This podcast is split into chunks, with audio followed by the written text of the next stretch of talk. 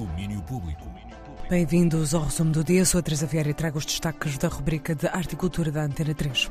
Vamos às notícias desta segunda-feira. Mick Jenkins atua em Portugal em fevereiro do próximo ano.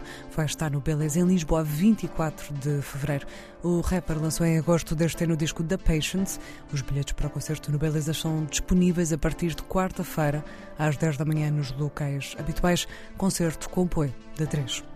E em mais concertos foi anunciado um concerto de Pedro Manfama para o Campo Pequeno no dia 10 de maio de 2024.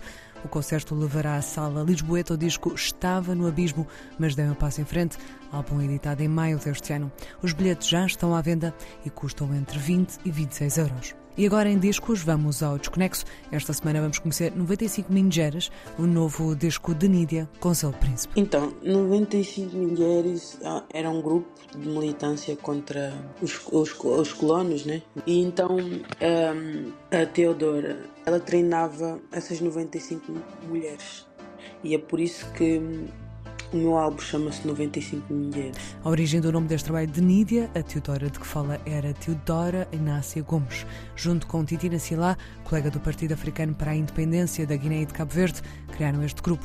Uma viagem sonora para fazer esta semana com Isilda Sanches, que esteve à conversa com a Nídia e nos vai trazer tudo sobre este disco de segunda a sexta, sempre às 5h20. E na sexta-feira, Janeiro e Paulo Novaes lançaram o álbum Protocolares, volume 2.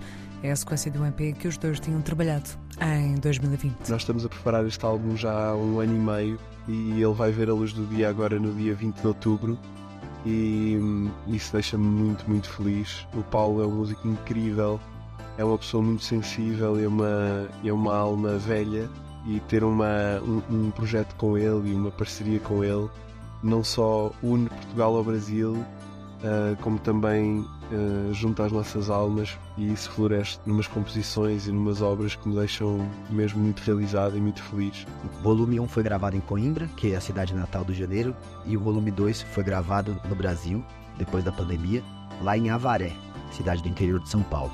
É um disco que a gente está muito feliz em lançar, um projeto que a gente que a gente está muito realizado em ver nascer e estar tá no mundo. Então convido todos vocês a irem lá ouvir Protocolar Volume 2.